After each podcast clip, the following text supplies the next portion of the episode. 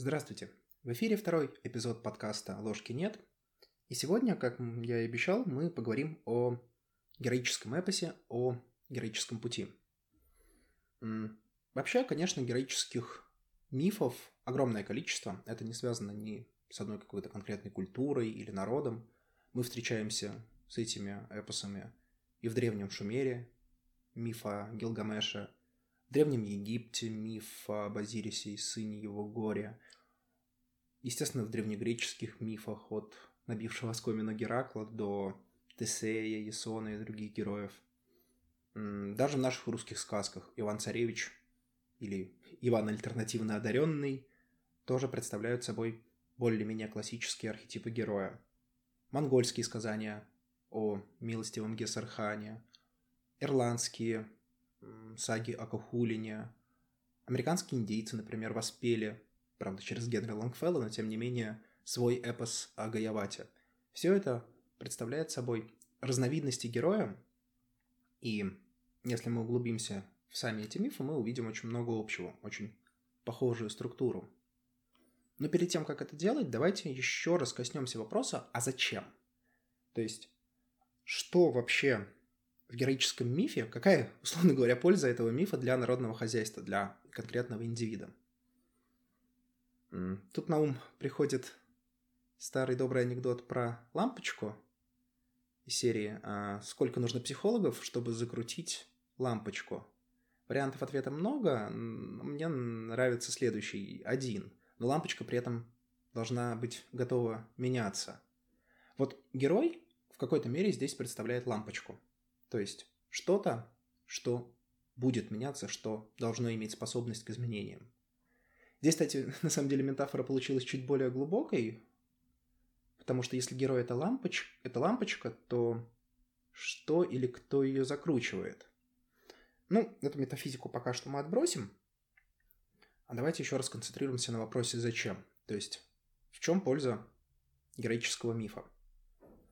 Первая гипотеза, которую мы уже выдвинули в первом эпизоде, это то, что героический миф можно рассматривать как этап развития человека, ну, скажем так, с подросткового периода до, наверное, середины жизни.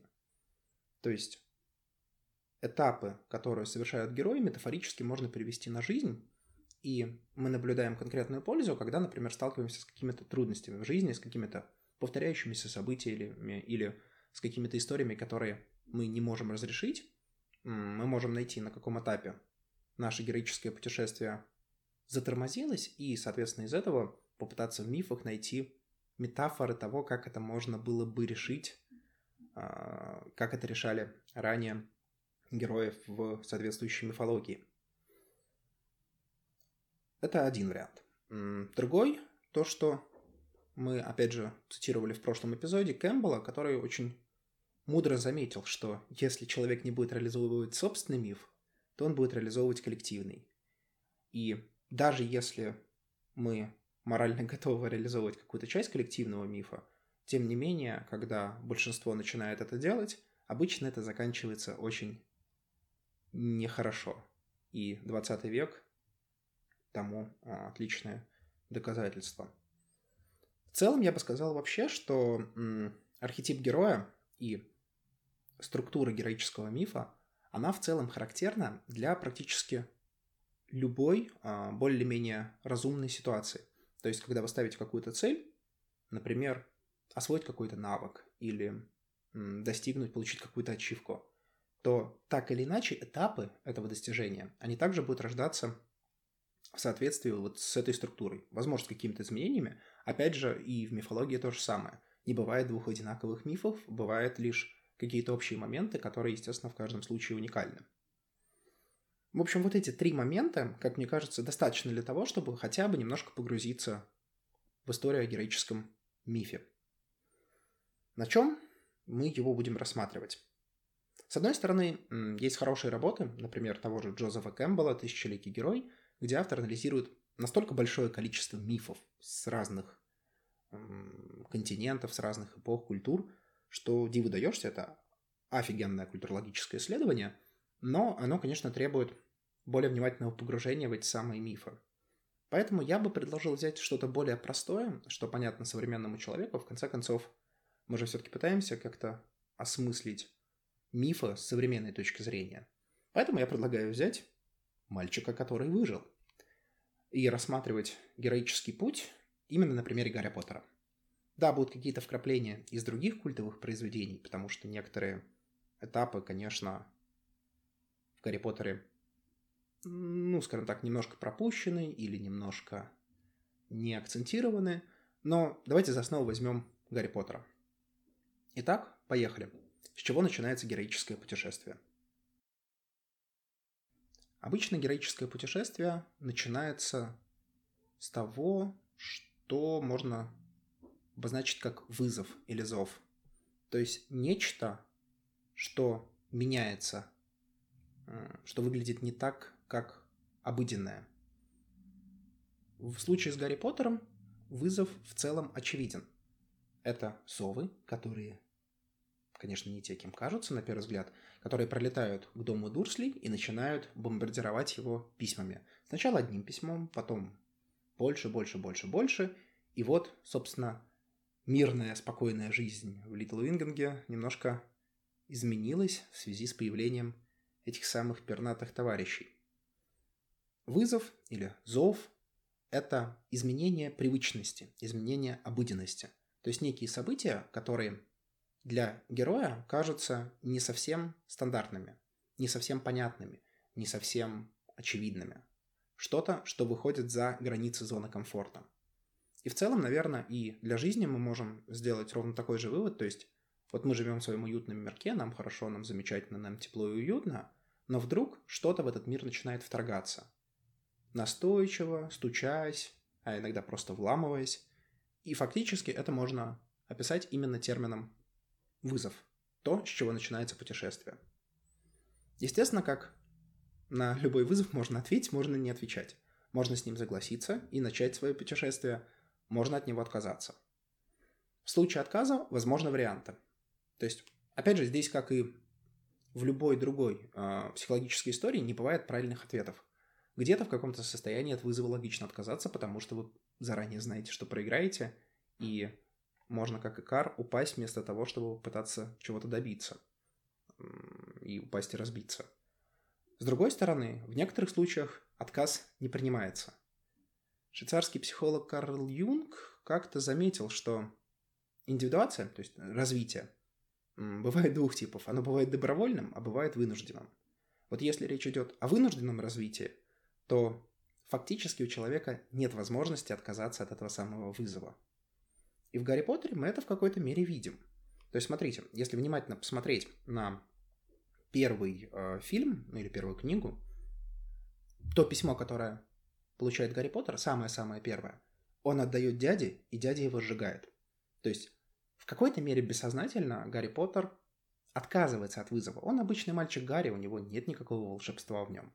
Он просто живет в доме в чулане под лестницей у своих родственников, а родители у него погибли в автокатастрофе. То есть он отказывается от этого вызова.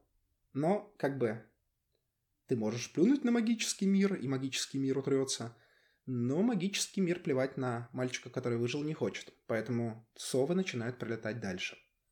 И в какой-то момент Гарри Поттер делает очень важное действие. Он Несмотря на то, что родственники ему запрещают читать эти письма, он все-таки хватает одно письмо, запирается и читает его. Это в какой-то мере можно считать сознательным актом принятия вызова. То есть именно в этот момент фактически ситуация слопнулась. Появился вызов, Гарри Поттер пытался от него отказаться, у него это не получилось, и ему пришлось его принять. Вот важный аспект, что Любое героическое путешествие должно начинаться с факта принятия, сознательного принятия. Не плыть по течению, когда события и обстоятельства складываются таким образом, что, ну, как бы у нас нет выбора, и мы что-то делаем.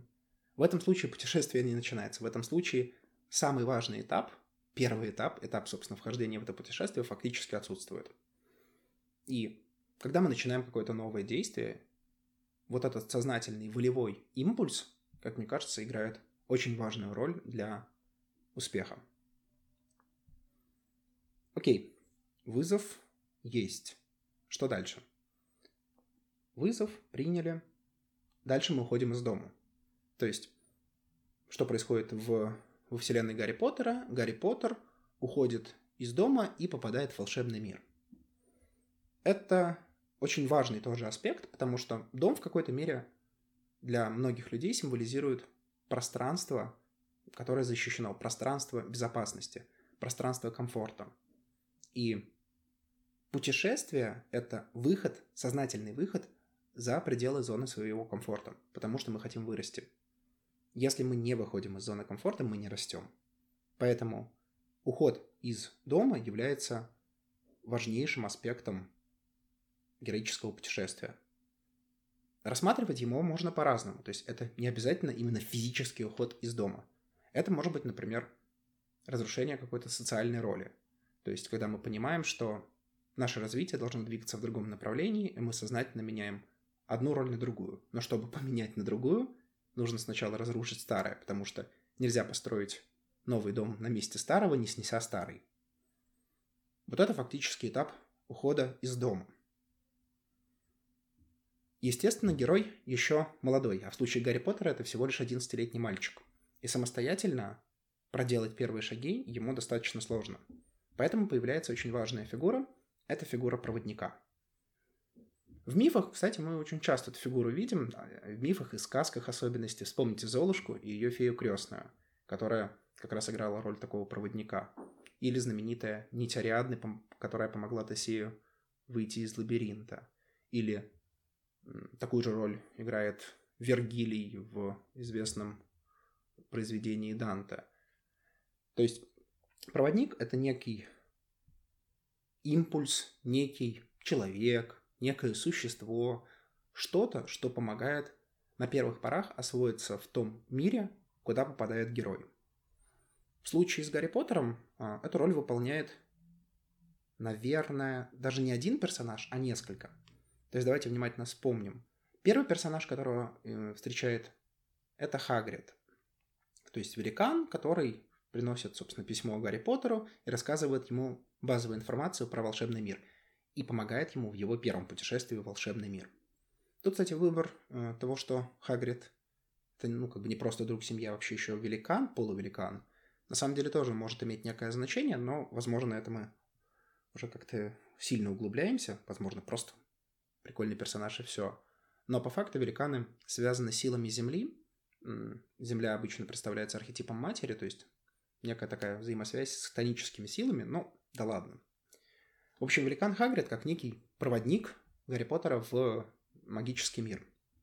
Вторым, второй группой проводников является, наверное, семейство Уизли, которое помогает Гарри в том, чтобы попасть, собственно, в Хогвартс-экспресс. Но об этом чуть дальше. Соответственно, фигура проводника помогает делать первые шаги, защищает, может давать какие-то дары для того, чтобы человек не закончил свое путешествие, условно говоря, раньше времени. И важно эту фигуру найти, потому что, выходя за пределы собственной зоны комфорта, очень легко потеряться в этом большом и недружелюбном мире. Нам нужно не просто тот, кто познакомится с этим миром, но и артефакты, которые позволят совладать с этим на первых порах. Как только фигура проводника появляется, появляется и первое испытание. В мифологии это иногда называют стражами порога или кем-то, кто охраняет, кто что-то охраняет. В Библии, например, мы встречаемся с архангелом, который с огненным мечом охраняет рай после того, как Бог изгнал Адама и Еву оттуда. То есть в данном случае архангел выполняет, выполняет роль стража порога. Но в целом это может быть просто что угодно, что отделяет, что требует преод... какого-то преодоления для того, чтобы двинуться дальше.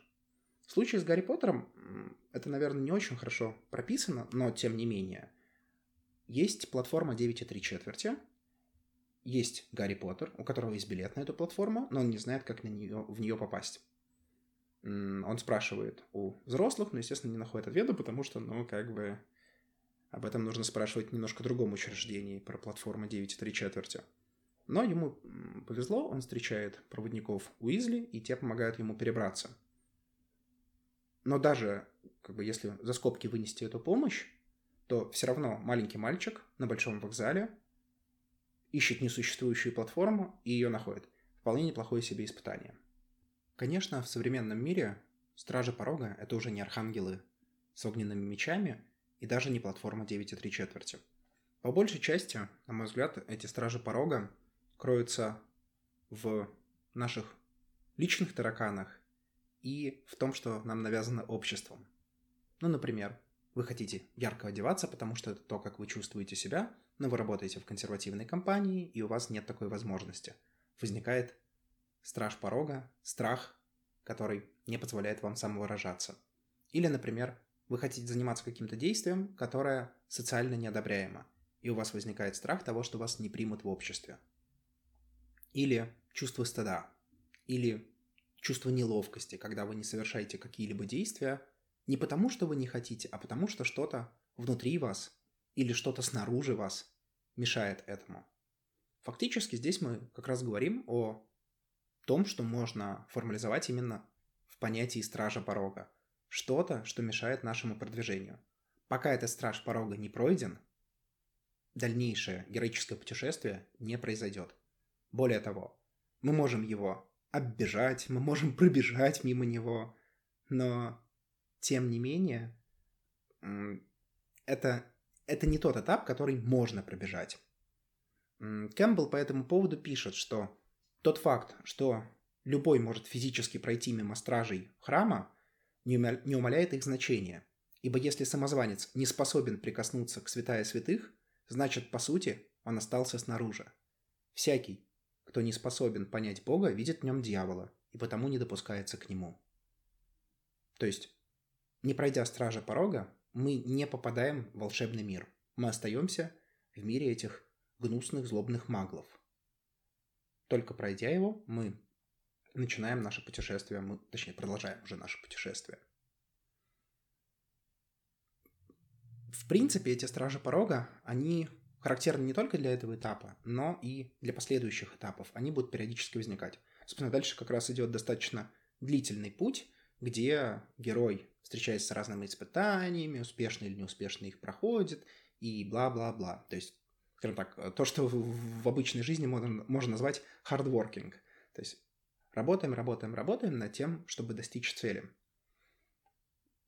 Я бы выделил несколько важных аспектов в этом пути, а, это не те аспекты, которые мы в рамках этого эпизода будем подробно обсуждать, но не упомянуть о них нельзя. Первый аспект – это встреча с тенью. Обычно в мифах это выражается в образе врага. В случае с Гарри Поттером, конечно же, это Темный Лорд. Случае, не знаю, там, Властелина колец – это Саурон. То есть враг, которого нужно победить. На самом деле, конечно, все не так просто. То есть, несмотря на то, что образ персонифицирован часто в виде врага, по большей части это то зло, которое находится внутри нас самих. Вспомните пятый эпизод, пятая книга о Гарри Поттере, где Гарри понимает, что зло — это не только Волан-де-Морт. Ой, простите, я назвал имя Темного Лорда. Зло — это не только Темный Лорд зло есть в нем самом, потому что в нем самом есть частичка Волан-де-Морта. И вот это понимание фактически ему и указывает на то, что тень, она не только снаружи, тень, она и внутри. И когда мы проходим героический путь, мы обязательно встречаемся с разными ипостасями, с разными аспектами своей тени. Причем, если вначале это встречи из серии «О, привет, я твоя тень, пока», то, конечно, апофеозом вот этого героического путешествия будет уже преодоление своей тени. Другой э, важный аспект путешествия – это спасение принцессы, ну или аналогичное в случае путешествия героини ровно аналогичная ситуация. несмотря на то, что все люди равны, тем не менее есть некие гендерные особенности, которые очень явно отражаются в мифах.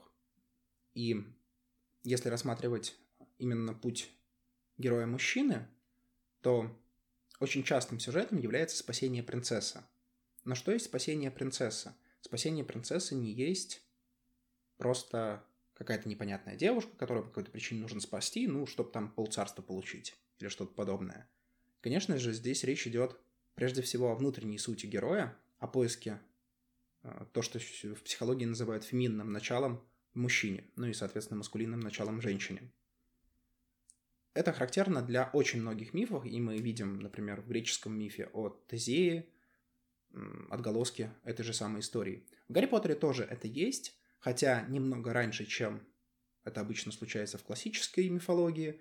Это вторая книга, где Гарри Поттер спасает Джинни Уизли из э, лап злобного Василиска, ну и, соответственно, темного лорда в придачу. И именно Джинни Уизли впоследствии по канону, к сожалению, становится женой Гарри Поттера. Это те два аспекта, которые постоянно встречаются на пути, и работа с которыми является важной частью героического путешествия. То есть нахождение чего-то, чего во мне не было до того, как я начал путешествие, и преодоление тех отрицательных качеств, ну или не обязательно отрицательных, тех подавленных качеств, тех теневых качеств, которые до начала путешествия я в себе не осознавал, но во время пути я их нашел и начал понимать, что это, это те качества, которые присущи мне лично, и вместе с ними мы образуем цельную личность. Собственно, после того, как большая часть пути пройдена, мы подходим к кульминации. Кульминация обычно представлена в виде столкновения с тенью. В Гарри Поттере это, несомненно, дуэль э, Поттера и Темного Лорда в последней книге и во второй части седьмого фильма. До этого момента на самом деле должно произойти тоже очень важное событие, а, то, что часто называют трансформацией или преображением, изменение того, как человек мыслит. То есть Переход на качественно иной уровень мышления. Он происходит обычно еще до того, как происходит апогей всей саги. В случае Гарри Поттера он узнает, что для того, чтобы победить Темного Лорда, он должен пожертвовать собой, потому что он сам является кресткражем. Пока жив он, будет жив и Темный Лорд. И он идет на дуэль, зная, что во время этой дуэли он умрет.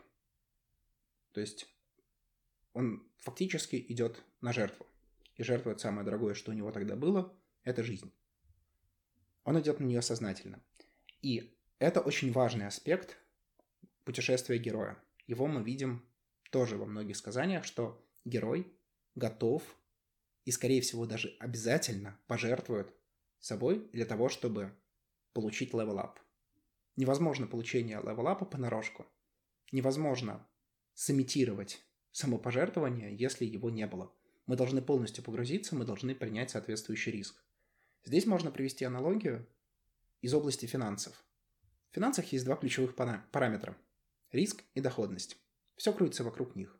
Чем выше риск, тем выше должна быть доходность. Чем ниже риск, тем обычно ниже доходность. Любые другие варианты, например, ниже риск, выше доходность, они обычно связаны с лохотроном. Вариант выше риск, ниже доходность связаны обычно с крайне неразумным поведением, если мягко выражаться. Вот если мы хотим наше героическое путешествие как-то пройти, нам необходимо принять риск, потому что если мы его не примем, мы не получим той доходности, которую мы ожидаем от путешествия. Самый большой риск, который мы можем принять в рамках такого путешествия, это самопожертвование. Собственно, это мы и делаем. И делаем это перед столкновением с врагом, перед столкновением с тенью. Что происходит после этого, на самом деле никто не знает. варианты могут быть разные. Вот, например, известный российский блогер Андрей Кураев, который еще подрабатывает миссионером, очень долго удивлялся, почему Джоан Роулинг воскрешает Гарри Поттера. То есть по его конве Гарри Поттер должен умереть. Потому что Джоан Роулинг католичка, что правда, и в какой-то мере Гарри Поттер воплощает евангельский сюжет, что я тоже скажу, это тоже очень похоже на правду. Но в чем здесь неправ Кураев? В том, что он полагает, что евангельский сюжет – это первичная история. На самом деле в евангельском сюжете мы также видим классический миф о герое. Героя, который умирает и который воскрешается. Это то, чего мы можем ожидать после того, как совершили самопожертвование и столкнулись с тенью. Да, вполне возможно, воскрешения не будет. В этом суть риска. Если бы воскрешение было гарантировано, то не было бы никакого риска. Но завершением трансформации, завершением преображения после самопожертвования является именно воскрешение. То есть, когда человек становится новым. Ну вот, даже в терминах личности, вот мы совершаем какое-то путешествие, мы пытаемся м, осмыслить что-то, мы пытаемся выйти на новый уровень.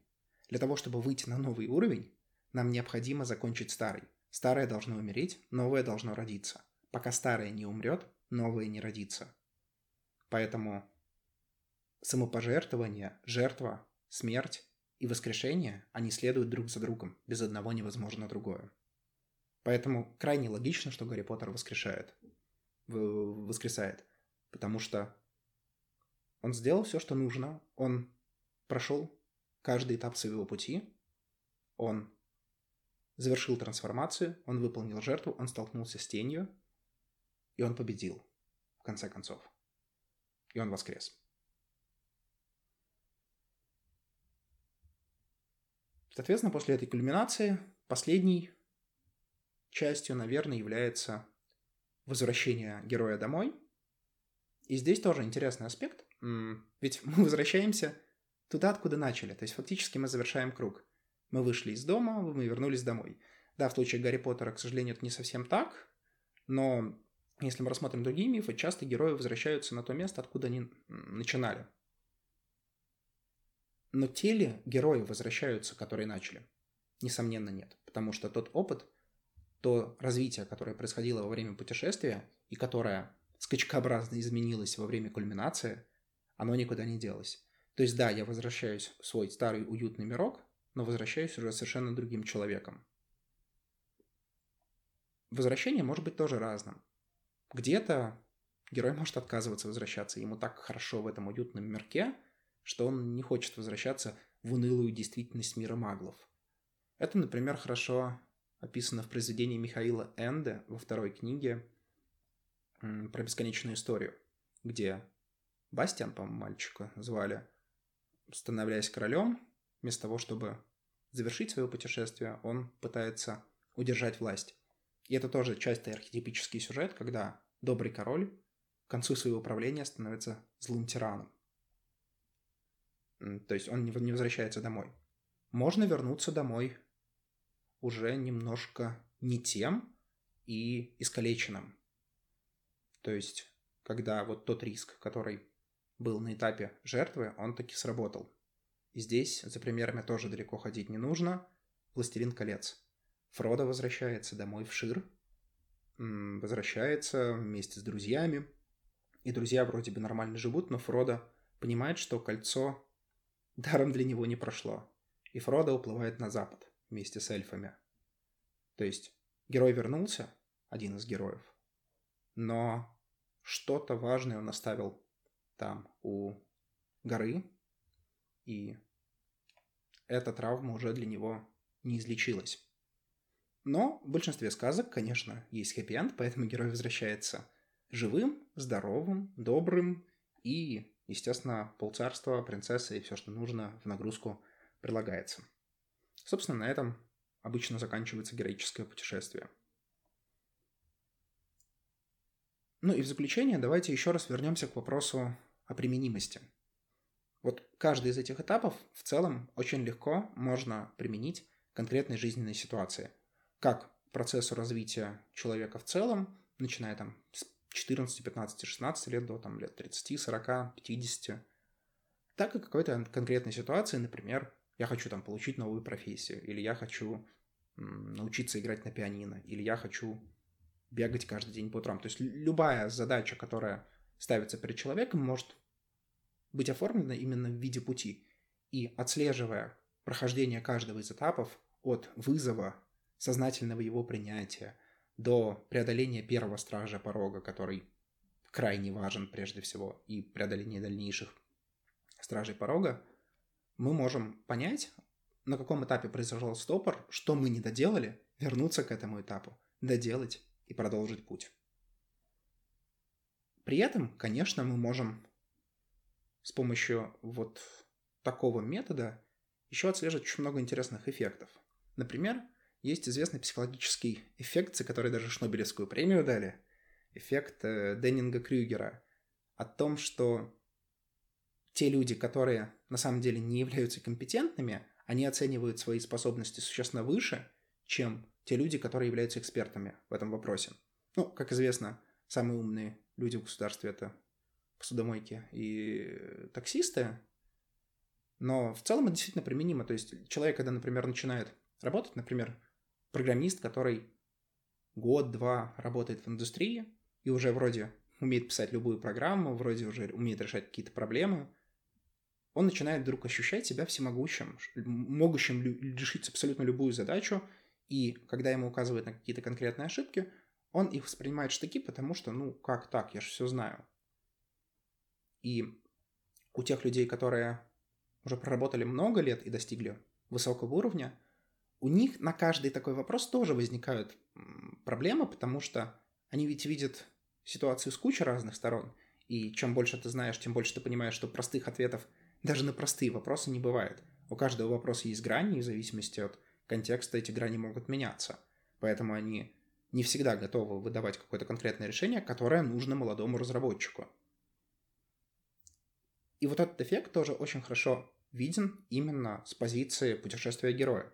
Потому что поднятие уровня, то есть level up, когда человек с уровня там junior переходит на уровень middle, это происходит не в самом начале и не в середине. Это происходит в конце, когда происходит кульминация. То есть можно выдвинуть гипотезу, что принципиальное развитие, не вот повседневное развитие, day-to-day, там, когда мы, например, чуть лучше что-то делаем, а вот именно такое серьезное кардинальное развитие, оно происходит скачкообразно. То есть наше развитие – это такая спираль, где на каждом витке мы поднимаемся наверх, но при этом переход на следующий виток скач- скачкообразен. И пока вот этого скачка не произойдет, перехода не осуществит, переход не осуществится. Но для того, чтобы он произошел, путь героя должен быть завершен. От вызова до преображения, столкновения с тенью и воскрешения каждый, и возвращение, соответственно. То есть каждый из этапов должен быть пройден. В целом и другие ситуации очень интересно можно описать именно такой метафорой. Думаю, на этом часть про героя мы на время можем прикрыть. Спасибо всем за внимание и до новых встреч.